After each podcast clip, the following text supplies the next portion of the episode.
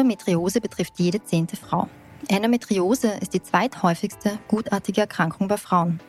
30 bis 50 Prozent der Betroffenen leiden an einem unerfüllten Kinderwunsch. Und trotzdem, Endometriose ist in der breiten Öffentlichkeit noch immer wenig bekannt. Noch immer warten Frauen sieben bis zehn Jahre auf die richtige Diagnose. Warum das so ist, welche Therapien wirklich wirken, wie der Kinderwunsch trotzdem gelingen kann und welche neuen Forschungserkenntnisse Hoffnung machen, diese Fragen beantworten wir in der neuen Folge von Ist das gesund? Mein Name ist Sonja Krause und ich begrüße Sie ganz herzlich zum Medizin-Podcast der Kleinen Zeitung. Und ganz herzlich begrüße ich auch bei mir im Studio Frau Dr. Monika Wölfler von der LKH Uniklinik Graz. Dr. Wölfler leitet dort die universitäre Kompetenzeinheit Endometriose und sie ist außerdem Expertin für das Thema Kinderwunsch. Liebe Monika, danke, dass du da bist. Ja, vielen Dank für die Einladung. Monika, bevor wir starten, müssen wir zunächst kurz erklären, warum wir beide uns duzen. Äh, wir kennen uns schon viele Jahre, du in deiner Rolle als Ärztin, ich in meiner Rolle als Gesundheitsjournalistin. Wir haben auch schon einige Veranstaltungen gemeinsam bestritten, auch zum Thema Endometriose. Und im Zuge dessen haben wir irgendwann beschlossen, dass wir uns eigentlich gerne duzen würden. So viel nur zur Erklärung vorneweg. Gehen wir nun in Medias Res. Ich habe schon gesagt, Endometriose ist für viele noch immer ein Fremdwort. Könntest du vielleicht zu Beginn ganz kompakt erklären, wovon reden wir eigentlich, wenn wir über Endometriose sprechen? Endometriose ist eine Erkrankung, die vom Endometrium, also von der Gebärmutterschleimhaut, ausgehend ist. Dabei kommt es zur Verschleppung von Zellen, die im ursprünglich in der Gebärmutterschleimhaut vorkommen, in andere Bereiche des Bauchraums. An die Eierstöcke, am Bauchfell, aber auch an Nachbarorgane können sich Zellen anlagern und deswegen dieser Name. Das heißt, wachsen Zellen an Orten, wo sie eigentlich gar nicht hingehören. Das ist das Grundproblem mit der Ganz genau. Endometriose. Genau. Jetzt habe ich schon gesagt, jede zehnte Frau leidet an Endometriose und dennoch ist der Weg bis zur Diagnose oft sehr lange. Wieso ist das denn so? Einer der wichtigsten Gründe ist, denke ich, dass die Beschwerden sehr unterschiedlich sein können. Das häufigste Symptom sind Schmerzen bei der Regelblutung. Und da ist die Abwägung, ist das nun normal oder ist das schon etwas, wo eine Krankheit dahinter stecken kann, oft schwierig. Auch andere Beschwerden, wie zum Beispiel äh, Schmerzen beim Wasserlassen, können damit im Zusammenhang stehen, ähm, wo man vielleicht nicht unbedingt sofort daran denkt, dass das eine Erkrankung ist, die im Zusammenhang mit der Regelblutung mit äh, der Gebärmutter entstanden ist. Also eine Grundfrage bei der Diagnose ist immer, was ist noch normal und was ist schon krankhaft? Kann man da Frauen so einen gewissen Leitfaden geben oder gewisse Tipps geben aus deiner Erfahrung, welcher Regelschmerz denn nicht mehr normal ist und äh, der unbedingt abgeklärt gehört beim Arzt? Ich glaube, grundsätzlich sollte man beachten, dass Schmerz nicht die Regel ist. Also wenn man bei jeder Regelblutung Schmerzmittel braucht, um diese Tage durchstehen zu können, dann sollte man das unbedingt abklären. Es kann sein, dass man insbesondere in stressigen Zeiten, wenn Prüfungen bevorstehen, äh, wenn äh, gerade am Arbeitsplatz sehr viel zu tun ist, dass dann mal eine Regelblutung stärker oder intensiver wahrgenommen wird. Das kann sein. Aber wenn es bei jeder Regelblutung Probleme gibt oder eben Beschwerden beim Wasserlassen, beim Stuhlgang, besonders im Zusammenhang mit der Regelblutung auftauchen, dann muss das abgeklärt werden. Schmerz ist also nicht die Regel. Das ist schon einmal ein guter Hinweis für alle Frauen. Jetzt sind ja Frauen, die Endometriose haben, auch in einem ausgeprägten, in einem ausgeprägten Schweregrad sehr stark betroffen, haben oft einen hohen Leidensdruck. Du hast schon ein paar Symptome genannt, aber vielleicht noch einmal zusammenfassend, was kann denn alles mit einer Endometriose einhergehen? Welche Beschwerden und welche Symptome? Das Hauptsymptom sind eben regelblutungsassoziierte Beschwerden, also die Blutung selber, Schmerzen beim Wasserlassen oder Stuhlgang im Zusammenhang mit der Regelblutung, aber auch oft Schmerzen beim Sex.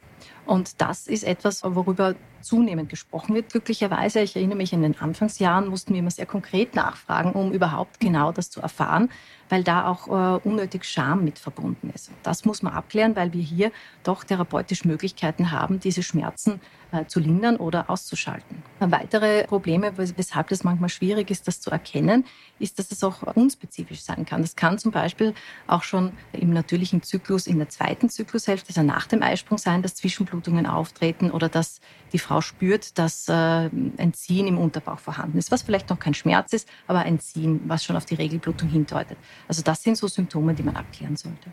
Jetzt haben wir von dir schon gelernt, dass sich Zellen aus der Gebärmutter an, an, Orten ansiedeln, wo sie nicht hingehören. Welche Folgen kann das denn jetzt haben, abgesehen vom, vom Schmerz an sich? Also welche gesundheitlichen Folgen kann Endometriose für, für Frauen haben? Also die Organe, die von diesen Zellen dann äh, besiedelt werden, zum Beispiel die Eileiter oder die Eierstöcke, können dann Veränderungen entwickeln.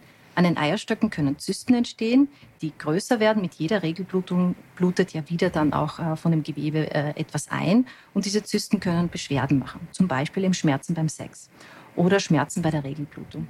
Und diese Zysten können das Eierstockgewebe schädigen und auch später bei einem Kinderwunsch oder bei der Familienplanung im Wege stehen. Deswegen, das sollte man genau beobachten, wenn das im Ultraschall erkannt wird.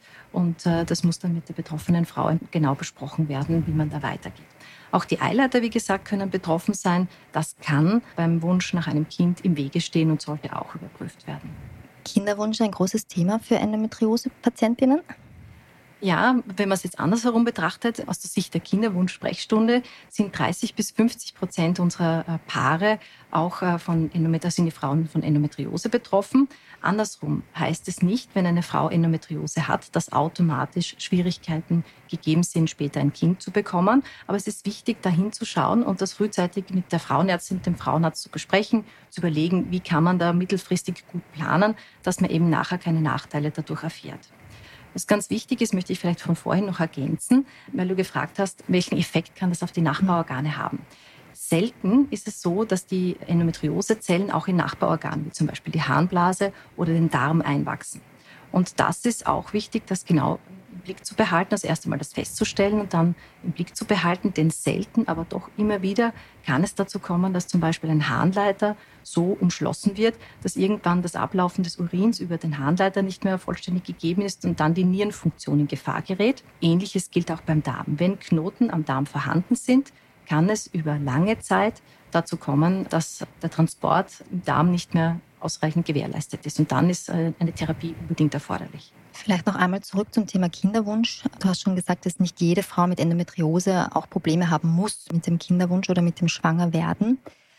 Was sind denn so Regeln, die man beachten sollte? Also wenn man jetzt versucht, schwanger zu werden und es klappt nicht sofort, wie lange kann man es versuchen, ohne dass man sich gleich ärztlichen Rat holt? Wann sollte man mit seiner Frauenärztin darüber reden, dass das eben nicht ähm, ad hoc funktioniert? Was sind denn da so die, die Empfehlungen? Ja, insgesamt gilt, oder das so steht es in den entsprechenden Leitlinien, dass man, wenn man ein Jahr versucht, eine Schwangerschaft zu erreichen und immer auch um den Eisprung entsprechend Kontakt mit dem Partner hat und es kommt nicht zur Schwangerschaft, dass man das abklären sollte.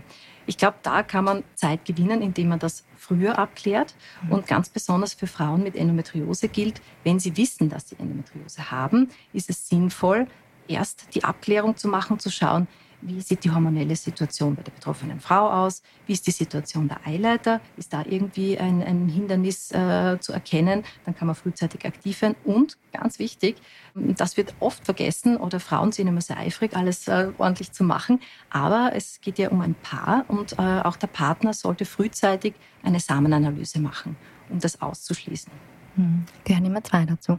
Genau. Gut, vielleicht gehen wir jetzt zum Thema Therapie. Du hast schon gesagt, es kann dazu kommen, dass auch andere Organe mit betroffen sind, beziehungsweise eben die Fruchtbarkeit eingeschränkt ist. Wann ist es denn wirklich Zeit für eine Operation, sodass diese Herde auch operativ entfernt werden müssen? Und welche anderen Optionen gibt es davor oder danach, um mit Endometriose doch gut leben zu können? Also eine ganz klare Notwendigkeit für eine Operation ist gegeben, wenn Nachbarorgane in ihrer Funktion eingeschränkt sind, eben zum Beispiel Niere oder Darmfunktion. Das ist aber insgesamt sehr selten. Der häufigste Grund, warum wir Eingriffe durchführen, ist der Schmerz. Mhm. Beispielsweise, wenn Verwachsungen oder Verklebungen durch Endometrioseherde an den Aufhängebändern der Gebärmutter gegeben sind, dann kann das ganz punktuell oder sehr genau lokalisierbare Schmerzen verursachen, die man dann mit einer Operation gezielt auch behandeln kann. Also das sind zum Beispiel Schmerzen beim Sex, die sehr einschränkend sein können. Andere Therapiemöglichkeiten ist es das Problem sozusagen eher an der Wurzel zu packen. Also die Regelblutung ist ja auch mit eine Ursache für die Entstehung der Endometriose und da kann man sehr gut auch ansetzen. Vielleicht hole ich so aus. Der ursprüngliche Bauplan von uns Menschen ist ja eigentlich sehr anders, als wir, wie wir heute leben. Ja, wir sitzen sehr viel, bewegen uns weniger, als das ursprünglich geplant war. Und für uns Frauen ist es so, dass wir natürlich nicht mehr entsprechend biologischen Bauplan zwischen 15 und 45 viele Kinder bekommen, dann sehr lange Stillzeiten haben, sondern es ist so, dass Frauen ab dem Beginn der Regelblutung mit der Menarche viele Regelblutungen erleben, wenn sie keine Schwangerschaften dazwischen haben. Und das kann das Entstehen von Endometriose fördern oder die Erkrankung anfeuern. Und hier kann man ansetzen. Man kann durch die Einnahme einer Pille oder eines Gelbkörperhormons die Regelblutung ausschalten. Und ganz viele Frauen, die Beschwerden vor allem bei der Regelblutung haben, haben damit auch eine deutliche Besserung. Also das ist eine sehr effektive Therapiemöglichkeit. Eine andere Möglichkeit ist auch, man kann auch Hormonspiralen einsetzen. Also alles, was die Regelblutung beeinflusst, kann günstig sein. Und sowieso, wenn man weiß, okay, der Schmerz ist bei der Regelblutung da, dann ist es auch ganz wichtig, dass man gezielt eine Schmerztherapie für diese wenigen Tage durchführt. Das Thema Antibabypille bzw. Hormone ist natürlich ein heiß diskutiertes und viele Frauen fühlen sich jetzt auch nicht so wohl damit, quasi ständig und mhm. über einen langen Zeitraum die Pille oder ein anderes Hormonpräparat mhm. einzunehmen. Kannst du da zu einem gewissen Grad Entwarnung geben? Also ist das ein, eine unproblematische Therapie oder muss man sich auch auf, eine gewisse, auf gewisse Nebenwirkungen einer solchen Hormontherapie einstellen? Ja, jede Therapie oder fast jede Therapie hat natürlich auch Nebenwirkungen. Diese typischen Veränderungen im Zyklus von der Regelblutung bis zum Eisprung und dann wieder bis äh, zur Regelblutung, die sind weg. Diese hormonelle Regulation wird auf ein Niveau herabgesetzt. Das hat den Vorteil, dass die Östrogenspiegel äh, im Blut äh, relativ niedrig sind, was einen günstigen Effekt auf die Endometriose hat.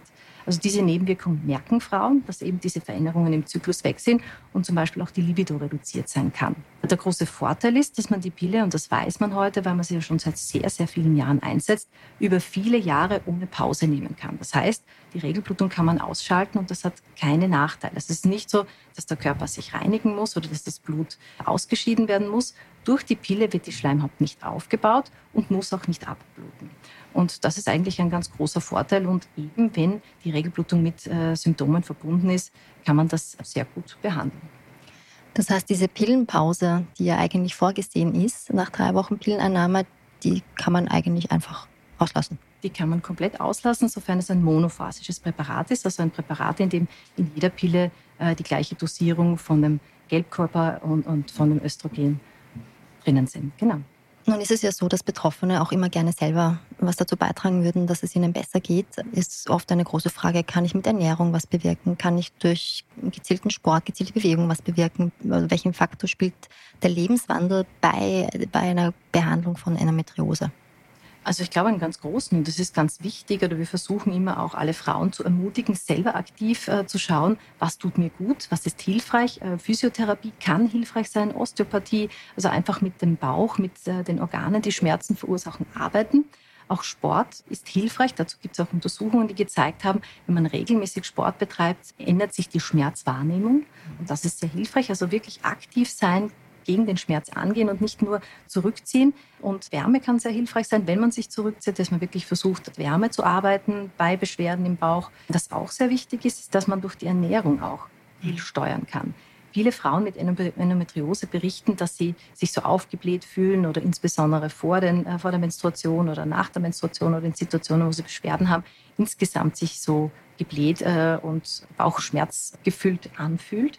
Und da kann man durch Ernährung sehr gut Einfluss drauf nehmen. Da gibt es auch reichlich Literatur. Es gibt verschiedene Bücher, die man zu dem Thema äh, lesen kann und eben für sich selber auch rausfinden, was mhm. tut mir gut, was ist nicht. Gibt es da ganz generelle Empfehlungen, was man besser weglassen sollte? Also klassische blähende Lebensmittel oder gibt es da also ja. ähnlich wie in vielen, bei vielen anderen Erkrankungen auch, sind es natürlich Milchprodukte, mhm. rotes Fleisch, alles, was erhitzt sozusagen, also Alkohol, zu viel Kaffee. Das sind so Dinge, die man eher in geringerem Maß genießen sollte äh, und eher durch Gemüse und gesunde Ernährung einfach ersetzen.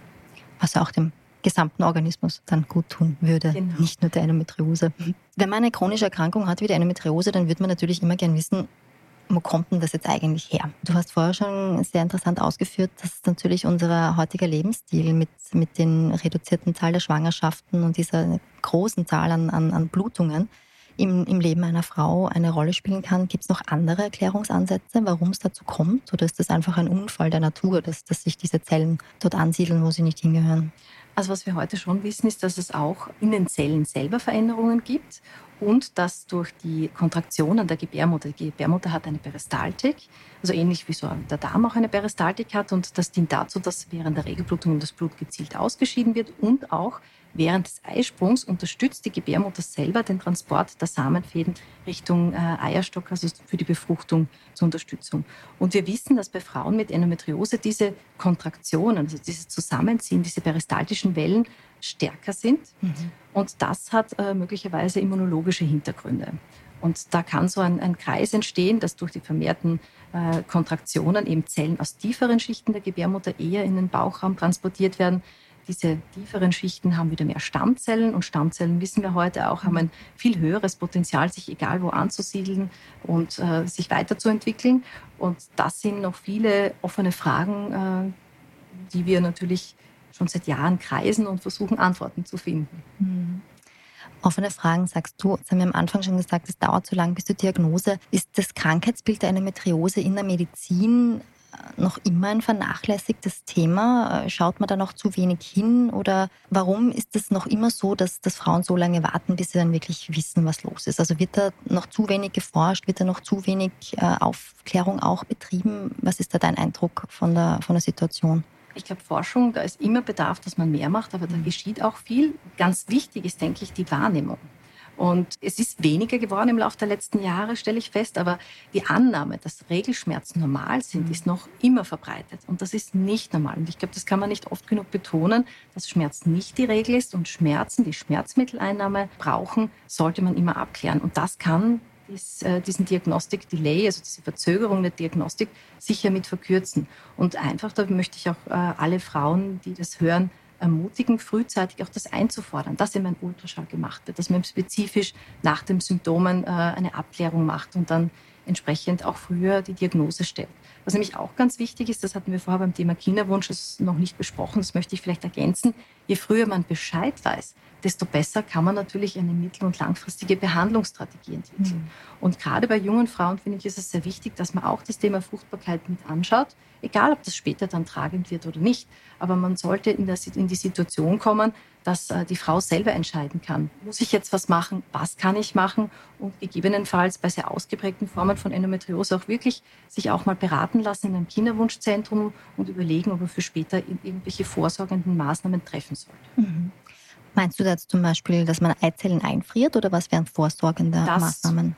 Also ich glaube, das Wichtigste ist erstmal Beratung. Auch erkennen und beraten. Und dann mit dieser äh, Information kann man arbeiten. Und wenn man jetzt sieht, und das sehen wir doch immer wieder, dass Frauen auch Anfang Mitte 20 durch zum Beispiel Zysten an den Eierstöcken, also durch sogenannte Endometriome, veränderte Reserve an Eizellen mhm. haben. Mhm. Und dann kann es schon sinnvoll sein, über so einen Schritt nachzudenken. Oder zumindest Bescheid zu wissen und für die eigene Lebensplanung zu sagen, okay, ich habe jetzt nicht zehn Jahre mehr Zeit. Sowieso Kinderwunsch wäre wichtig in der dritten Lebensdekade, so zwischen 20 und 30 äh, zu realisieren. Auch das ist oft schwierig äh, mit dem mhm. heutigen Lebensstil äh, zu vereinbaren. Aber bei Frauen mit Endometriose, denke ich, ist es besonders wichtig, da darüber informiert zu sein und dann aktiv zu entscheiden.